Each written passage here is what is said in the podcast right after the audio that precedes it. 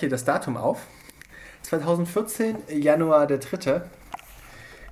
In der Mini-Interview-Serie im Gespräch mit Vince über Rezeptorpotenziale, Nervenzellen, Nervenzellgruppen, Neurobiologie und sein Buchregal.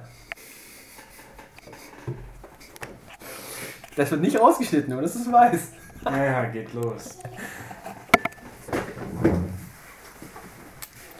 Ja, also hier so, das war eigentlich das Wichtigste am Anfang.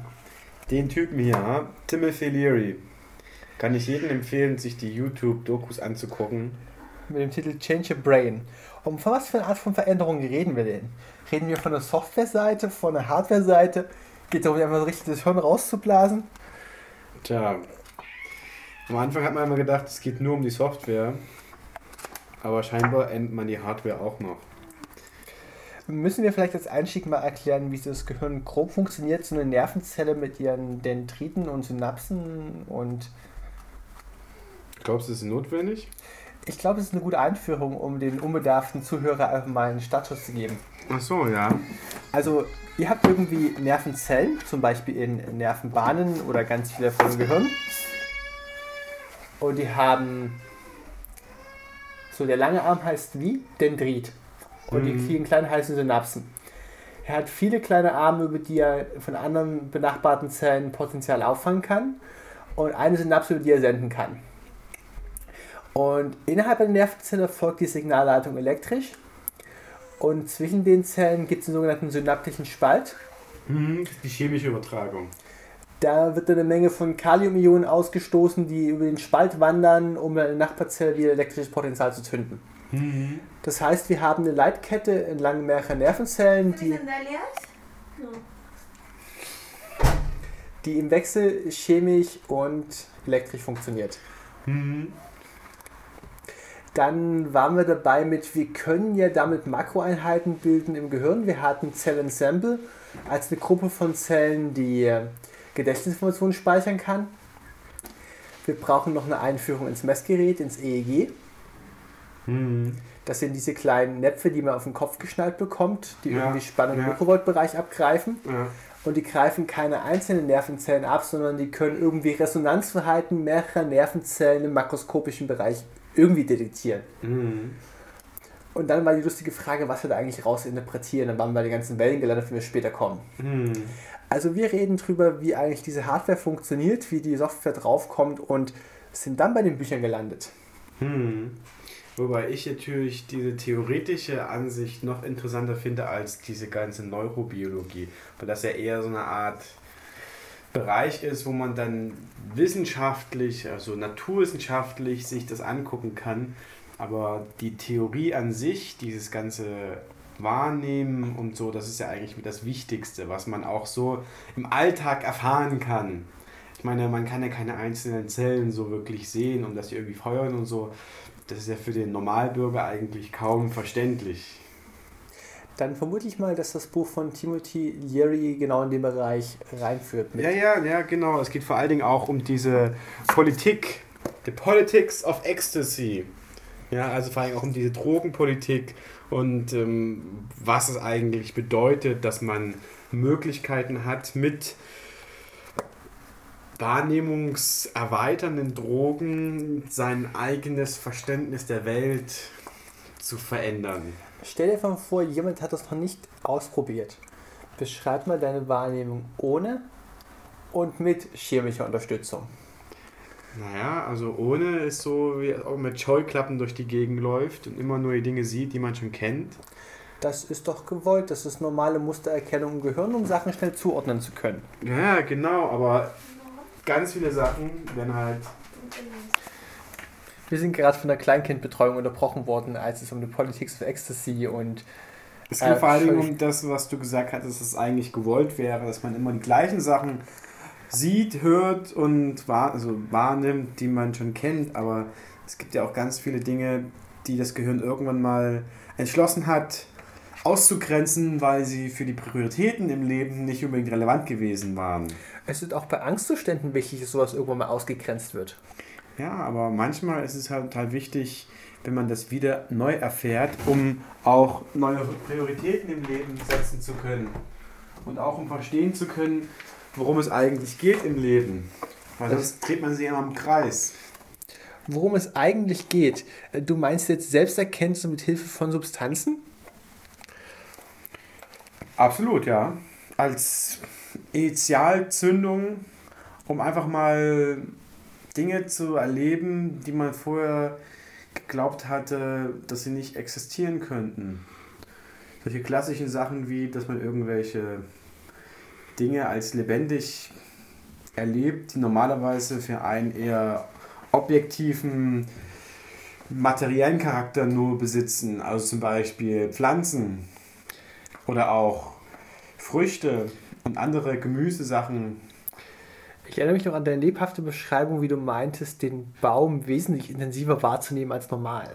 Ja, also man kann es auch ziemlich einfach erklären. Also unsere Sinnesorgane sind ja eigentlich von der physikalischen Struktur her viel sensibler, als wir sie nutzen, weil unser Gehirn einfach mh, diese riesen Menge an Daten nicht verarbeiten könnte, schaltet man immer so ein bisschen auf halbe Leistung und äh, lässt die restlichen Informationen, die einfach zu unwichtig sind, nicht bis zum bis zur Hemisphäre, also bis zum Neokortex kommen, wo die dann wirklich bewusst eigentlich verarbeitet werden. Ich nenne es einfach Filter an dem einfachen Beispiel, dass ich entweder nachdenken kann oder Sachen bewusst aus meiner Umwelt aufnehme.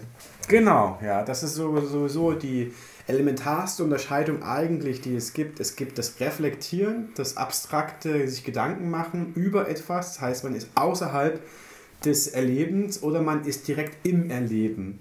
Und das spiegelt eigentlich auch ziemlich gut unsere beiden Informationsverarbeitungsarten, die wir besitzen, wieder. Das heißt, das eine ist halt das abstrakte rationale Denken unserer linken Hemisphäre und die rechte Hemisphäre kann halt super gut in Dinge hineinzoomen und im absolut erleben. Was hat es eigentlich mit dieser Trennung der Hemisphären auf sich? Und ich erinnere mich noch du hattest mir mal von einem Epileptiker erzählt, bei dem man den Nervenstrang zwischen beiden Hemisphären durchtrennt hatte. Ja, genau. Sieht man halt hier als ein weiteres Buch in der Reihe, das ganz wichtig ist, von dem, oder von der, besser gesagt, Nobelpreisträgerin Sally Springer, die halt äh, ganz viel Untersuchungen gemacht hat bei Split-Brain-Patienten. Die haben meistens epileptische Anfälle gehabt und haben auf Medikamente nicht angesprochen. Und da hat man dann gedacht, weil oftmals bei der Epilepsie das so ist, dass von einer Hemisphäre auf die nächste diese Erregung überspringt, dass man einfach die beiden trennt. Kann ich äh, Epilepsie in dem Abstraktmodell als eine Übererregung meines Gehirns, also ein Überfeuern aller Nerven betrachten? Absolut, das ist die beste Beschreibung, die es eigentlich gibt. Dass viel zu viele Zellensemble, also Kreisverbände, gleichzeitig feuern und dadurch alle möglichen Informationen, die abgespeichert sind, aktiviert werden. Lass uns mal an der Stelle kurz über die Wirkweise von Marihuana reden. Wir hatten gesagt, die Nervenleitung funktioniert elektrisch über die Synapse, dann geht es auf den synaptischen Spalt chemisch. Dann liegen genug Ionen an, um ein Rezeptorpotenzial zu haben, das detektiert werden kann und die nächste Nervenzelle nimmt das Signal auf. Jetzt gibt es im Körper noch verschiedene Arten von Nervenzellen, die unterschiedlich schnell leiten können, unterschiedliche Informationsdichten vertragen. Aber welche Wirkung hat zum Beispiel Marihuana auf diesen Leitprozess? Tja, das Krasse ist halt, dass diese ganzen natürlichen Substanzen ganz Millionen verschiedene Wirkstoffe besitzen. Ja, und bei dem Cannabis hat man jetzt einen als wichtigsten Wirkstoff rausgesucht, dieses THC, das Tetrahydrocannabinol. Und das hat auch ganz verschiedene Wirkungsweisen. Und eine Wirkungsweise scheint halt irgendwie halt dämpfend zu sein, dass es halt hemmende Effekte hat. Dass es gibt halt auch im zentralen Nervensystem Stoffe, die diese Ionenkanäle ähm, reduzieren, dass halt dann mehr Input kommen muss, also dass die Reiz, diese Spannung erhöht werden muss, um dann ein Reizsignal zu schicken. Und das sind, das sind halt hemmende Prozesse, weil halt dann die Spannung höher sein muss. Und diese gibt es halt einen ganz wichtigen Neurotransmitter, der heißt halt GABA. Und wahrscheinlich ist es so, dass bei dem GABA halt dann. Kannst du kurz buchstabieren, damit ich es nachher nachschlagen GABA, G-A-B-A. GABA am Aminobuttersäure heißt das. Und das letzte A steht halt für Acid im Englischen. Und das ist halt ein Effekt, dass äh, verschiedene Prozesse, man weiß aber nicht genau, was wird denn jetzt gehemmt. Ja, und dann auf der anderen Seite wird das Belohnungszentrum, das mit zentralste Zentrum unseres Gehirns stimuliert. Und da ist halt auch die Frage, was verändert das, dass das Belohnungszentrum stimuliert wird? Auf jeden Fall weiß man, es wird ganz viel Dopamin ausgeschüttet. Und da kommen wir genau an den Punkt, wo ich meine Bachelorarbeit ansetze, zu untersuchen, wie Dopamin unsere Wahrnehmung beeinflusst. Dass halt einzelne Wahrnehmungsschwellen unserer Sinnesorgane verringert werden. Das heißt, geringere Reizintensitäten schon ein Feuern und ein Registrieren im Gehirn bewirken können. Ich fand es ja ganz putzig, dein Forschungsprojekt so vorgeschlagen hattest. Mal ganz platt, man könnte Mäuse unter LSD setzen und schauen, was passiert. ja, also das ist ja sehr platt. Wahrscheinlich wird das auch in der Form nie dazu kommen, weil einfach diese ganzen natürlichen Substanzen viel zu viele unterschiedliche Wirkstoffe haben. Das wurde ja schon ganz oft und ganz viel gemacht. Man hat immer gedacht, ja, man finde irgendwas raus, aber weil einfach viel zu viele Sachen sich verändern, weiß man nie, was ist jetzt genau. Deswegen muss man überlegen und weiterdenken und seine Hypothesen weiterspinnen und halt das auf einzelne Transmitter runterbrechen. So wie ich gedacht habe, dass man wahrscheinlich auch durch die Meditation den gleichen Effekt wie beim Cannabis haben kann, dass man sein eigenes Belohnungszentrum stimuliert, dadurch mehr Dopamin ausschüttet und seine eigenen Wahrnehmungsschwellen senkt und dadurch seine Sinnesorgane sensibilisieren kann und mehr Erkenntnisse aus den Quellen, also aus der Wahrnehmung aufnehmen kann. Wir haben jetzt zwei große Gesprächsfäden aufgemacht. Der eine ist deine Bachelorarbeit, der andere Meditation. Das passt alles zusammen. Wunderbar. Also für die Meditation würde ich noch die Einführung machen mit den Oberwellen, die wir da messen können. Ach so, das ist natürlich eine sehr komplizierte Sache. Also dieses EEG, äh, kannst du auch aussprechen? Elektroencephalit-Diagramm? Enceph Encephalogramm. Greift ja irgendwelche Oberwellen ab und man hatte festgestellt, es gibt so ein Resonanzverhalten und da gibt es bestimmte typische Frequenzen, die sie bei einstellen wieder auftauchen. Und abhängig davon, in welchem Bewusstseinszustand der Mensch gerade ist, ob er sich im Schlaf befindet, mhm. im geistig angeregten Zustand, ja. gibt es da andere typische Frequenzbereiche, die sind dann bekannt als Alpha, Beta, Gamma-Wellen. Mhm. Naja, Spannende ist ja, wir wissen ja, bei Wellen gibt es ja zwei ganz wichtige Parameter. Einmal die Amplitude, die Höhe der Amplitude und dann noch die Frequenz. Und man geht davon aus, dass während der Schlafphase, dass da vor allen Dingen sehr niedrige Frequenzen sind, also dass die Wellenanzahl sehr gering ist und dass die Amplituden aber dafür sehr hoch sind.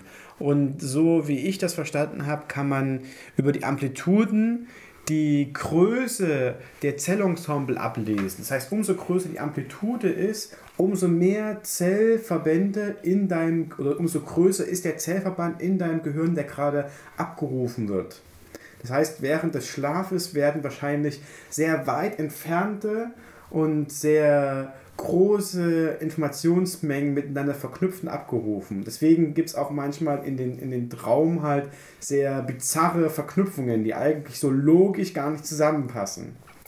Währenddessen in einem Bewusstseinswachzustand da ist es halt so, dass die Frequenz sehr hoch ist. Das heißt, es wird ganz aktiv, ganz, ganz schnell immer wieder neu geladen. Das kann man sich vorstellen wie bei so einem, ich weiß gar nicht, bei einem Arbeitsspeicher oder so, dass halt der Catch wird immer wieder neu geladen mhm. und die Amplituden sind sehr gering. Das heißt, es werden sehr kleine Informationen, geringe Mengen an Informationen werden immer wieder geladen, geladen, geladen, um halt möglichst fokussiert eine bestimmte Datenmenge modifizieren zu können, mit der arbeiten zu können. Das heißt, das Wissen, das ich verknüpfen möchte, muss auch räumlich ziemlich dicht beieinander liegen. Genau, absolut. Deswegen gibt es ja auch ein Sprachzentrum, wo alle möglichen Buchstaben in einem ganz, ganz kleinen Bereich in der linken Hemisphäre, die auch fürs rationale Denken zur Verfügung steht, da abgespeichert sind. In dem ganz kleinen Bereich, genauso gibt es auch einen Bereich, wo die ganzen Zahlen drin sind. Das sind ja nur neun Ziffern. Ja? Und die werden halt dann wie, wie ein Jongleur dann mit dem gespielt, aber halt in einem sehr eng begrenzten Bereich, wo man halt auch wirklich hochfrequente Wellen braucht, um diese geringen Mengen Informationen aber in ihrer Komplexität, in der Kombinationsvielfalt ähm, möglichst präzise auch verarbeiten zu können. Da geht es wirklich um sequentives, präzises, äh, präzises Verstehen. Ähm, also ich würde diese ganzen Neurowissenschaften immer als wahnsinniges Halbwissen betrachten, egal wie weit das fortgeschritten ist, vor allem mit dem, was wir uns anlesen konnten. Allerdings äh, leite ich mir das Modell daraus ab, dass ein Sinneseindruck auf mich einströmt. Beispiel, ich sehe etwas, die Rezeptoren im Auge fangen an zu feuern, geht über Nervenbahn ins Gehirn und triggert irgendwelche benachbarten Zellensampel, die darauf anfangen, ihre Informationen preiszugeben. Das heißt, ich habe ein ganzes Einstrom aus Informationen aus Sinneseindrücken und bekannten Gedächtnisinhalten, die verarbeitet werden und eventuell mal dazu führen, dass neue Dendriten aus, ausgebildet werden. Hm. Das heißt, das Gehirn ist in seinem Aufbau nicht statisch. Achso, ja, das ist, das ist auch ein ganz wichtiger Fakt, der erst in den letzten Jahrzehnten so richtig Einklang gefunden hat in der Wissenschaft. Also nicht nur in der Neurowissenschaft, sondern auch gemein in der Biologie, in der Psychologie, in den ganzen Geisteswissenschaften. Also wirklich im Sinne Geisteswissenschaften, die sich mit dem Geist beschäftigen, dass das Gehirn plastisch ist. Früher hat man gedacht, es wäre immer statisch, so wie das Gehirn sich einmal geformt hat, wie ein Baum, der gewachsen ist, so bleibt es auch das Leben lang. Aber das beste Beispiel ist ja auch schon ein Violinspieler, der halt dadurch, dass er oft übt, mit, den, mit der Hand, mit den Fingern sein Instrument zu betätigen, dass der Bereich, das kann man auch sehr einfach in bildgebenden Verfahren nachweisen, dort in dem Bereich, wo die Hand im Gehirn als motorischer Bereich angelagert ist, dass der Bereich dann auch vergrößert ist, dass sich neue ähm, Dendriten, neue Synapsen halt auch bilden. Ähm, bei mir im Kampfsport haben wir immer gesagt, es geht darum, sich selbst Reflexe anzulernen. Mhm. Weil dieses automatisierte Abrufen einfacher ist, als aktiv zu verarbeiten, was du gerade einen sensorischen Input bekommst und eine passende motorische Antwort darauf zu geben. Mhm. Ja, absolut. Also Automatismen sind sicherlich. Und deswegen sprachen wir vorhin über Scheuklappen. Da hat unser Gespräch eigentlich angefangen, dass es darum ging, diese Automatismen aufzubrechen. Ja. Durch Hilfsmittel.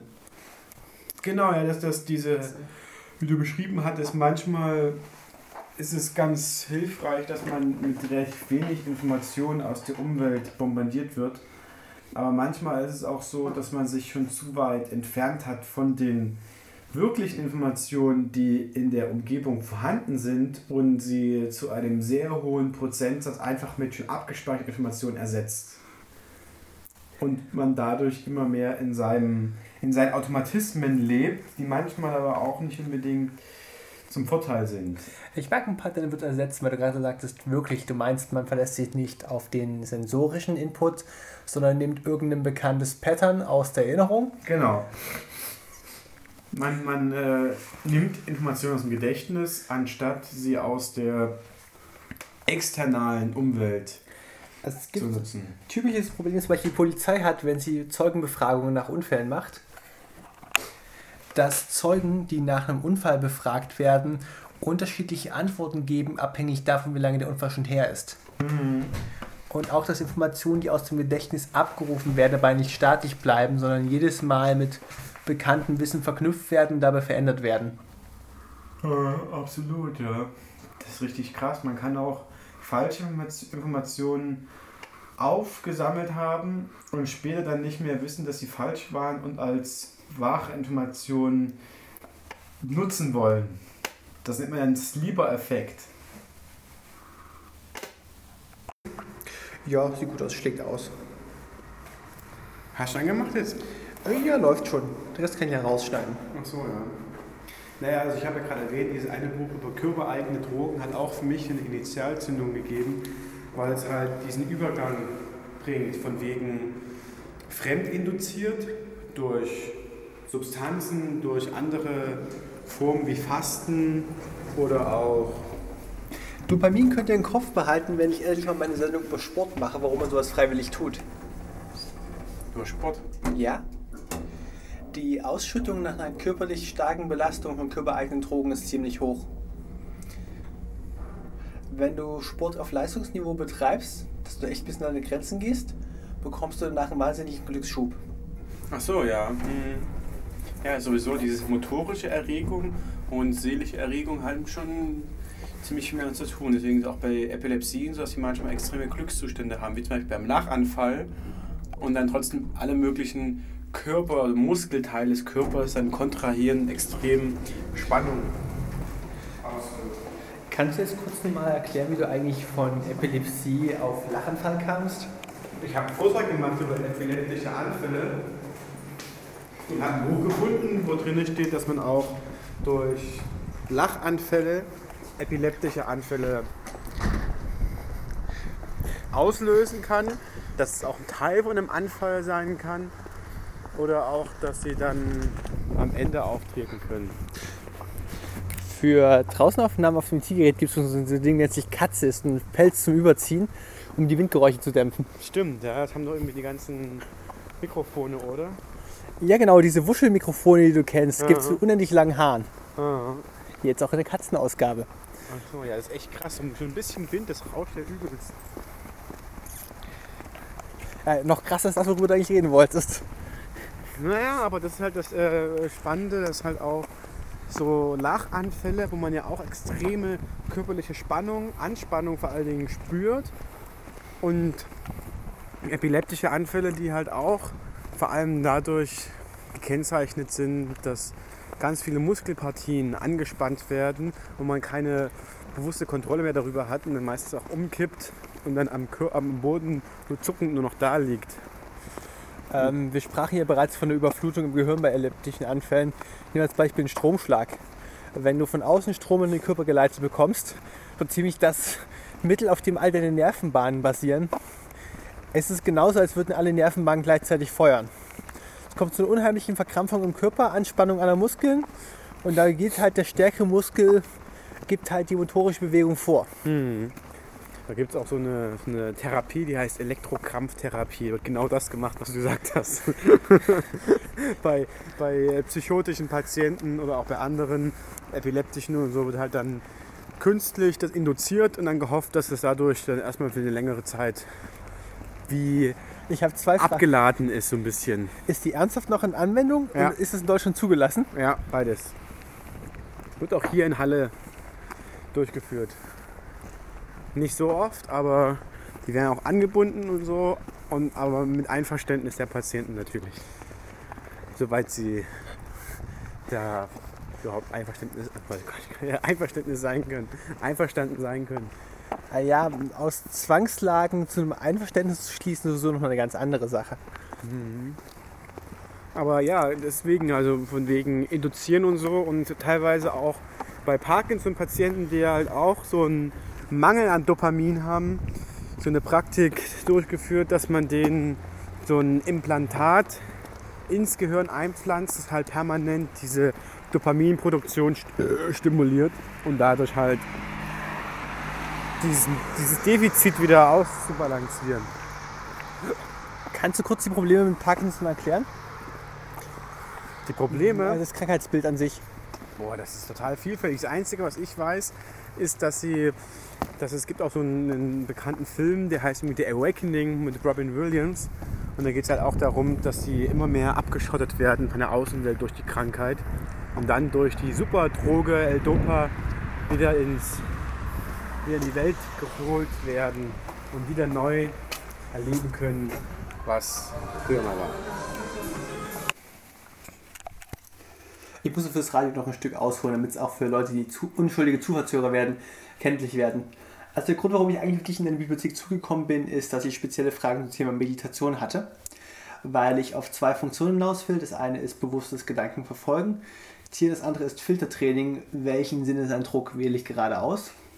Und alle Meditationsanleitungen, also Meditation als ich trainiere meinen Kopf, Sachen zu tun, die ich aktiv haben möchte und lasse ihn nicht einfach treiben. Alle Meditationsanleitungen laufen irgendwie auf Entspannungstraining hinaus. Und das ist das, was ich aktuell nicht brauche, sondern ich will wissen, wie ich die Bausteine setzen muss, um mal auf mein Ziel hinzukommen.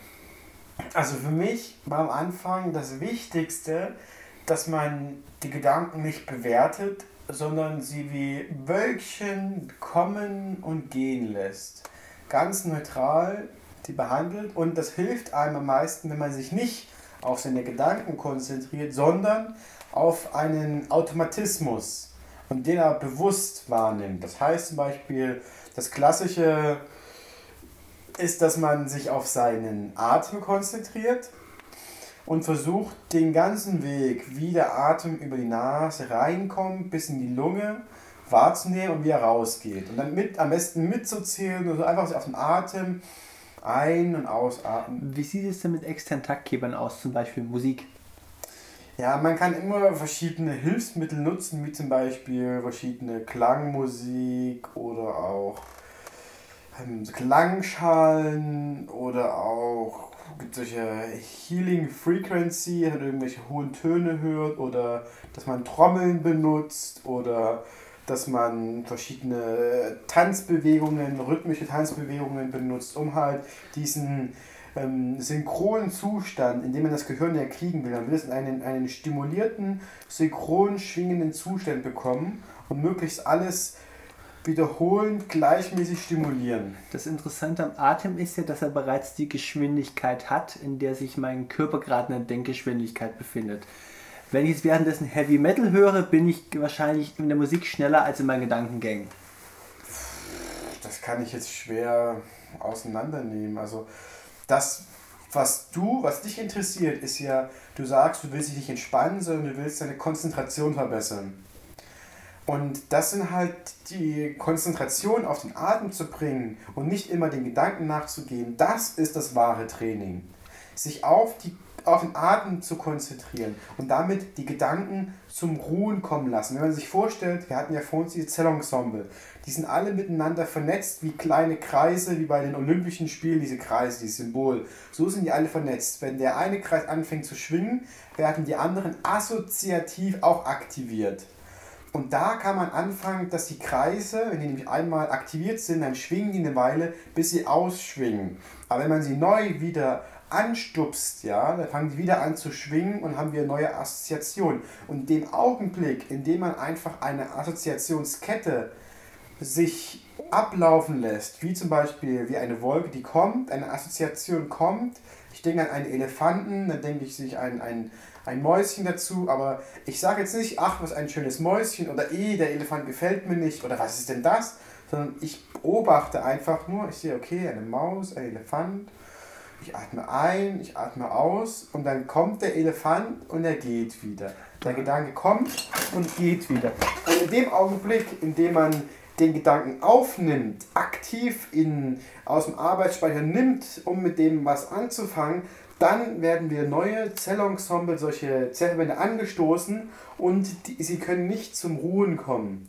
Und in dem Augenblick, wenn du es schaffst, dass alle Gedanken zum Ruhen kommen, erhöht sich der Synchronizitätsgrad im Gehirn von den Schwingungen. Und umso mehr Synchronschwingungen, umso einfacher kannst du dieses zentrale Element des Belohnungszentrums stimulieren und zu deinen Sinnessensibilisierungseffekten kommen. Sollte man Segen sagen, äh, Synchron ist ein garantiert unkreativer Zustand der eigentlich Kreativität baut darauf auf, dass dein Körper möglichst viel durcheinander feuert und irgendwann treffen halt mal zwei Gedanken, genau. die gerade passen. Man, man, will ja auch nicht Kreativität haben, man will, man will nichts haben, man will allgemeine Ruhe haben. Und diese Ruhe ist vor allen Dingen diese, diese, dieses euphorische Glücksempfinden ist dadurch, ja, wie will man es beschreiben, dadurch äh, signifikant, dass es halt ähm, ein, ein synchrones Schwingen ohne irgendwelche Disharmonien. Du kennst ja auch, wenn du jetzt siehst, dass ein Pendel schwingt, ja, wenn ein Pendel harmonisch mhm. schwingt, dann hat es äh, wenig Widerstand. Ja, und dann gibt es auch ähm, disharmonische Schwingungen, die immer mehr Energie benötigen. Ein harmonisches Pendel ohne irgendwelchen Luftwiderstand würde ewig so schwingen.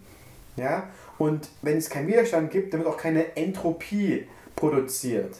Und diesen, diesen Gedanken mit dem Entropie produzieren ist, ist total spannend. Weil wenn man nämlich sehr harmonische Schwingungen im Gehirn hat, ist die Entropieproduktion minimal.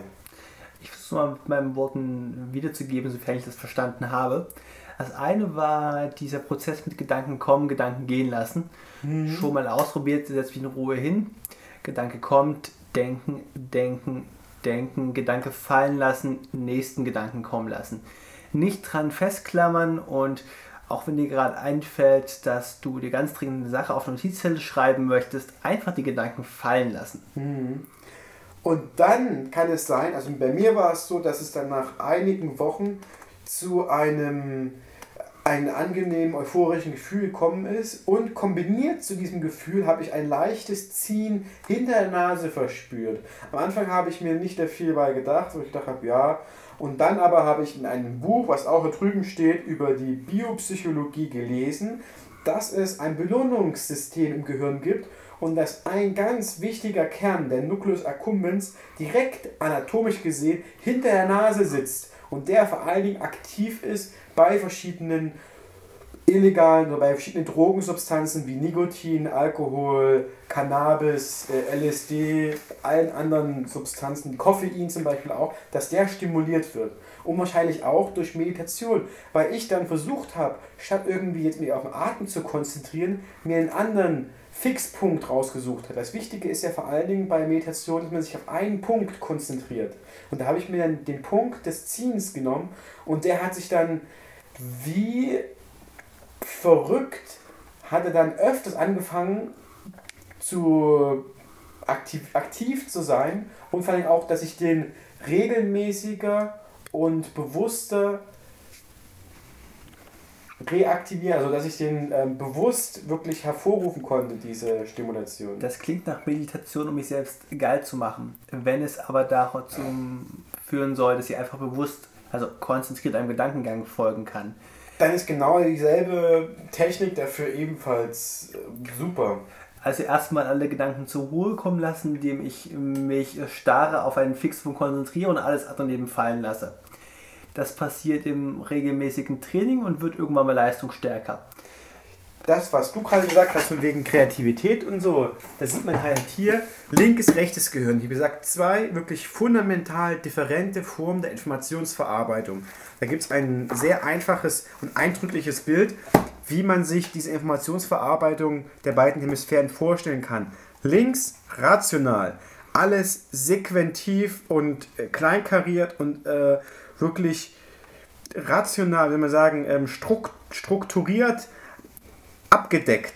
Die ganzen Informationen im Gehirn. Wohingegen die rechte Seite wirklich, ähm, das sind halt auch die Zellensemble übrigens. Das sind ganz viele kleine, ähm, sequentiv verbundene Zellensemble und hier die Zellensemble sind wesentlich größer und können mehr Informationen gleichzeitig abrufen. Aber dabei geht natürlich die Präzision verloren. Aber die Idee ist, wenn du deine Wahrnehmungsschwellen senkst, die Menge an Informationen, die in der externalen Welt, in der, in der Umwelt vorhanden sind, diese Menge wird, äh, die du davon wahrnimmst, von dieser Menge, die wird vergrößert. Und um diese größere Menge an Informationen verarbeiten zu können, taugt dieses System nicht mehr. Weil dieses System. Das Kleinkarierte taugt dafür nicht mehr? Ja, genau, dieses klein, Kleinkarierte, ja. Dieses kleinkarierte System taugt dafür nicht, weil die Informationen einfach auch viel zu weitläufig sind.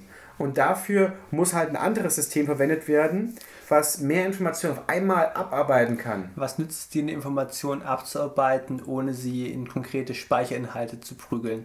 Also du kannst entweder etwas sehr, sehr, sehr detailliert durchdenken und ein bekanntes Gedankenmuster angliedern, oder du nimmst äh, sehr viel Informationen wahr und kannst sie nicht verarbeiten du kannst die verarbeiten, nur auf eine andere Art und Weise, die einem normalerweise, wenn man ein sehr stark rational denkender Mensch ist, nicht so bewusst ist. Das ist auch eine andere Form. Das beste Beispiel, ein Freund von mir studiert Physik in der Freien Uni in Berlin und er hat äh, bis heute noch gedacht, dass die einzige Form des Denkens verbal ist, dass man nur sprachlich denken kann weil er extrem rational denkt. Für ihn, wenn er sich Gedanken macht, heißt es, er hat eine innere Stimme und die hört er zu. Die erzählt ihm was, er überlegt sich was und das ist sein, sein Davon Gedanken- kommst du weg, sobald du dich mit Synestheten unterhältst, dass Gedanken zwar an eine Darstellung gebunden sind, aber diese Darstellung nicht Worte sein muss. Bei mir, bei mir sind es Bilder. Genau. Und da kommt das ins Spiel, dass man eine andere Art der Verarbeitung auch im Gehirn hat,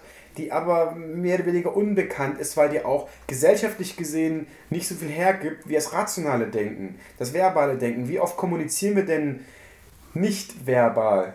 Und wie oft verlassen wir uns auf nicht verbale Kommunikation, bewussterweise?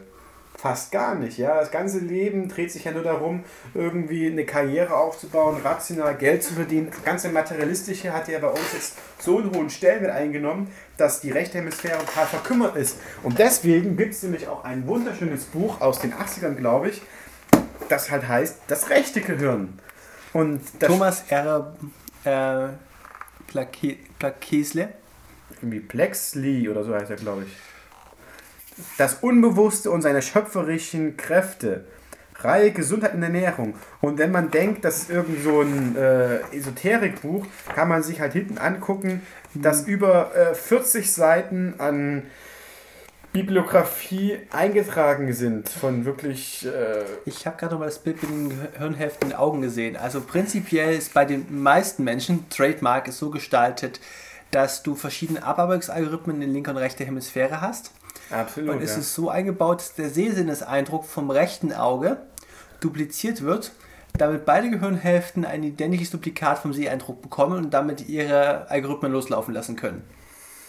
dass die Sache ist nur die, dass mh, nicht die gleiche Information in beide Hemisphären projiziert wird, sondern dass die, man muss sich vorstellen, es ist nicht so, dass vom rechten Auge nach links und vom linken Auge nach rechts, sondern vom rechten Auge das rechte Blickfeld, das wird nach links projiziert und das linke nach rechts. Dann und war die Duplikatbehauptung von mir gerade falsch. Genau. Es gibt nämlich, es ähm, wird immer nur ein Teil in eine Hemisphäre projiziert. Es wird nicht irgendwie dupliziert und dann in beide, sondern es wird erst primär in eins und dann später wird das nochmal verglichen. Aber prinzipiell ist es so, dass wenn du zum Beispiel ein Auge zumachst und dann ähm, einen Mittelpunkt fixierst, dass dann alles rechts von dem Mittelpunkt in die linke Hemisphäre projiziert wird und alles links von dem Mittelpunkt in die rechte Hemisphäre. Okay, ich nehme sowas zur Kenntnis. Mir ist aktuell nicht klar, welchen biologischen Vorteil das haben sollte. Na, prinzipiell guckst du ja mit deinen Augen meistens auf den gleichen Punkt. Das heißt, es wird schon nahezu die gleiche Information in beide Hemisphären projiziert. Weil du guckst ja ganz selten in einem Auge dahin, im linken, im anderen Auge in eine andere Richtung. Oftmals ist ja der, der Fixer, äh, Fixierungspunkt der gleiche. Nur der Winkel ist dann ein bisschen anders. Aber das hilft halt, wenn ein Auge kaputt ist, hast du nicht nur noch eine Informationsverarbeitungsart. Das heißt, wenn das rechte kaputt ist, ist das linke trotzdem noch du- dual verschalten. Einfach nur so eine Absicherung, glaube ich. Und hier wird vor allen Dingen gesagt, dass in unserer Bewusst äh, unserer Gesellschaft das rechte Hemis die rechte Hemisphäre verkümmert ist und trainiert werden muss. Wie soll dieses Training exakt aussehen? Wie das Training aussieht, das ist eine gute Frage. Die sagen einfach, was macht denn die rechte Hemisphäre aus? Das ist vor allen Dingen emotionales Denken, fantastisches Denken, intuitives Denken. Und die sagen, man soll nicht immer rational seinen Gedanken nachgehen, sondern auch seinen Gefühlen nachgehen, seinen Intuitionen. Wenn ich das Gefühl habe, irgendwas ist hier nicht so gut daran, dass man nicht sagt, okay, ähm, ich habe jetzt rational, ich habe noch 10 Minuten Zeit, ähm, ich habe alles abgecheckt, ich habe so viel Geld und dann eher diesem rationalen Gedanken nachgeht, sondern dem Gefühl mehr Glauben schenkt. Und wenn man dem halt mehr Gewichtung schenkt in der Planung, dann kann man dieses Gleichgewicht wieder neu aufbauen. Ähm, Gegenfrage, in welcher, wie würdest du Religion im Gehirn verankern? Religion? Ja. Religion im Gehirn verankern. Ich würde sagen, dass Religion so ein gewisser Anker ist für viele Menschen, die diese Urangst des Sterbens auf eine ja, bestimmte Weise entgehen wollen und damit glauben, sich dann Sicherheit wegen zu können. Aber meistens Also meine Oma ist auch gläubig, hat trotzdem Angst vor Sterben und meint, es wäre ja nicht wissenschaftlich bewiesen, was danach passiert. Also der Glaube an sich hilft vielleicht für eine gewisse Zeit, aber wenn es dann hart auf hart kommt, dann ist man doch ziemlich alleine. Okay, ich versuche wieder zurückzubringen auf meine ursprüngliche Frage, die Meditation, als es darum ging, wie exakt muss ich die Übung aufbauen. Genau. Da hatten wir das Gedanken fallen lassen durch bewusste Konzentration auf den Mittelpunkt. Wie komme ich dann irgendwann mal dazu, dass es mir hilft, in einer sehr feindlichen Umgebung mit vielen Sinneseindrücken, die auf mich einströmen und welche Stückquellen auch immer ich mir vorstellen kann, äh, bewusst einem einzelnen Gedankengang zu folgen, den ich auswähle. Also, du musst dir vorstellen, normalerweise sind alle deine Sinnesorgane in ihrer Funktion gedrosselt. Weil es einfach unnötig ist, zu viele Informationen verarbeiten zu müssen, die sowieso größtenteils unrelevant sind für die Prioritäten, die man im normalen Alltagsleben hat. Wenn es aber so sein sollte, dass bestimmte Dinge doch interessant sein könnten, aber man sich deren nicht bewusst ist, dann ist es natürlich irgendwie problematisch, dass man da nicht so einfach rankommt. Weil das, was man nicht wahrnimmt, kann man nicht irgendwie fokussieren. Und da ist die Idee auch meiner Bachelorarbeit, dass es gibt einen Hemmmechanismus im Gehirn, der aktiv Störreize hemmt, die bei der Performance einer Aufgabe problematisch wären. Nur ist es so, dass Störreize, die unter der, unterhalb der Wahrnehmungsschwelle sind, die also unbewusst verarbeitet werden, nicht aktiv gehemmt werden können. Äh, was ist eigentlich die Wahrnehmungsschwelle? Die Wahrnehmungsschwelle ist die, es gibt verschiedene Schwellen der Wahrnehmung. Also man kann erstmal aufs Auge das beziehen. Es gibt halt für jedes Sinnesorgan Schwellen der Wahrnehmung. Das heißt ganz einfach, absolute Wahrnehmungsschwelle heißt der, die minimale Reizintensität, die man braucht, um einen Reiz wahrnehmen zu können. Das heißt zum Beispiel minimale Lichthelligkeit, die du brauchst, damit dein Auge diesen Punkt erkennen kann. Oder eine minimale Größe des Punktes, von mir aus ein paar Mikrometer, damit man überhaupt den Punkt sehen kann. Und diese Schwelle ist dynamisch, die ist abhängig von dem Bewusstseinszustand. Weil nämlich physikalisch gesehen unsere Augen so sensibel sind, dass sie sogar das einzelne Quanten registrieren können. Das halte ich mir auf für eine spätere Sendung. Wie funktionieren eigentlich menschliche Sinneseindrücke? Das ist alles zusammen verknüpft, weil ja die Frage ist ja sowieso, inwieweit ist jetzt diese Wahrnehmungsschwelle äh, senkbar? Wo ist das Minimum? Und das hängt dann an den physikalischen Aufbau des Auges ab.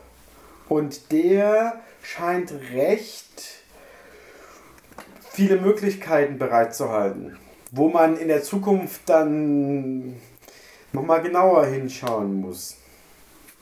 Wenn es dann wirklich darum geht, das zu bestimmen, ob vielleicht Schizophrene nicht nur irgendwie irgendwelche Wahngedanken haben, sondern oder Halluzinationen haben, sondern vielleicht wirklich Dinge sehen, die nur 99,9% der Gesellschaft nicht sehen, weil sie einen Filter eingebaut haben und deswegen diese Person, weil es einfach unnormal ist, als krank bezeichnen und von der Gesellschaft ausschließen. Obwohl es vielleicht auch andersrum sein kann, dass es die einzige ist von den ganzen restlichen, die wirklich Dinge sieht, die die anderen auch sehen könnten. Ich wollte nochmal zurückkommen auf die Wahrnehmungsschwellen. Also es geht darum, dass in der Gesamtmenge der Reize ein Reiz eine gewisse Priorität braucht, bis er mal durchgestellt wird zur Verarbeitung. Mhm, genau. Also wenn du zum Beispiel das Auge anguckst, ganz klassisch, absolute Wahrnehmungsschwelle heißt halt, du hast einen, einen Punkt, einen schwarzen Punkt und der braucht halt eine gewisse Größe, damit du ihn siehst.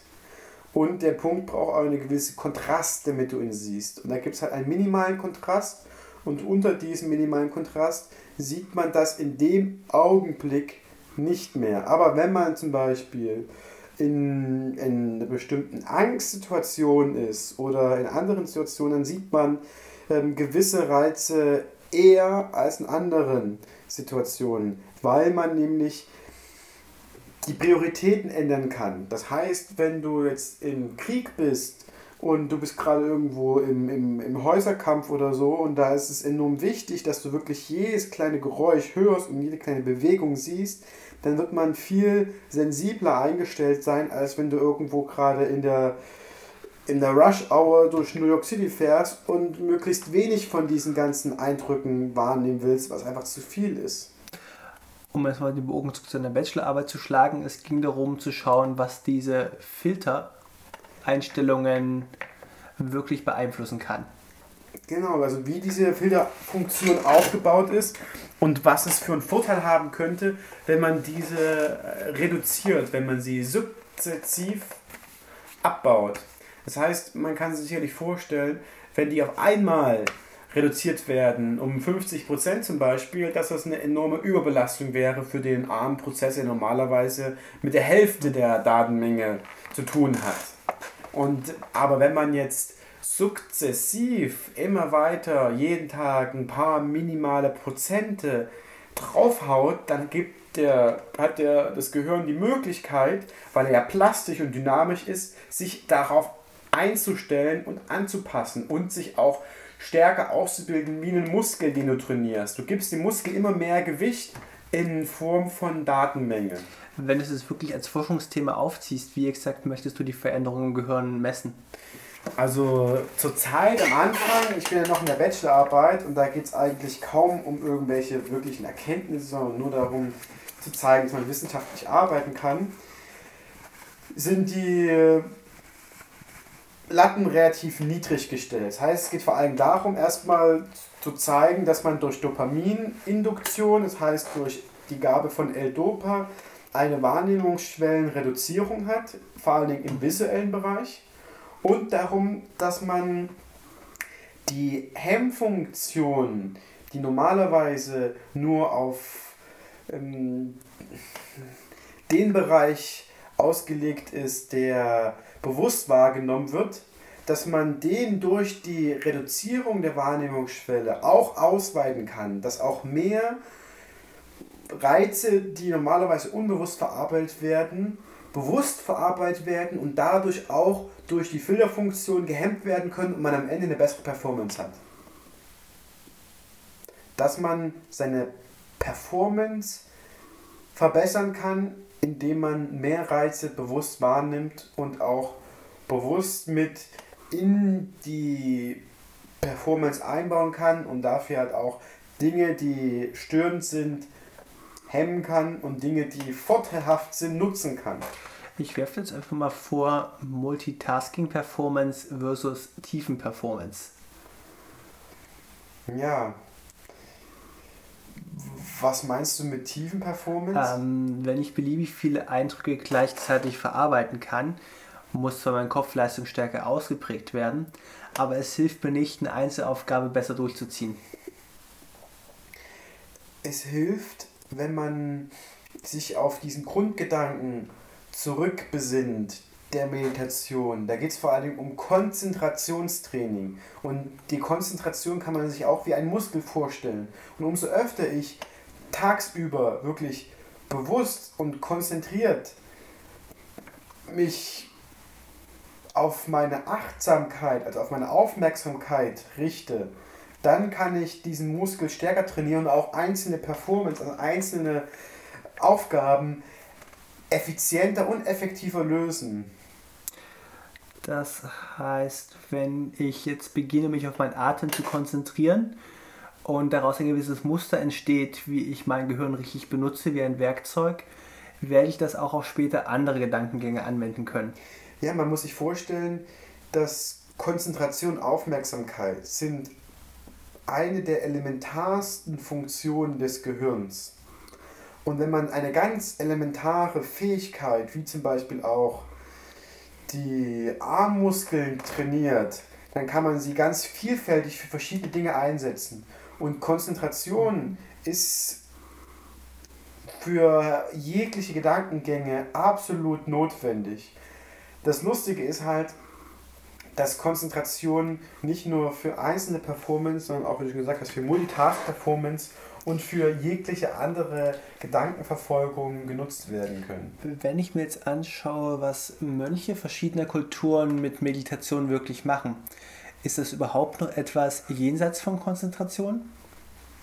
Ich glaube, die sind im absoluten maximalen Konzentrationszustand, der für die Person im Augenblick möglich ist.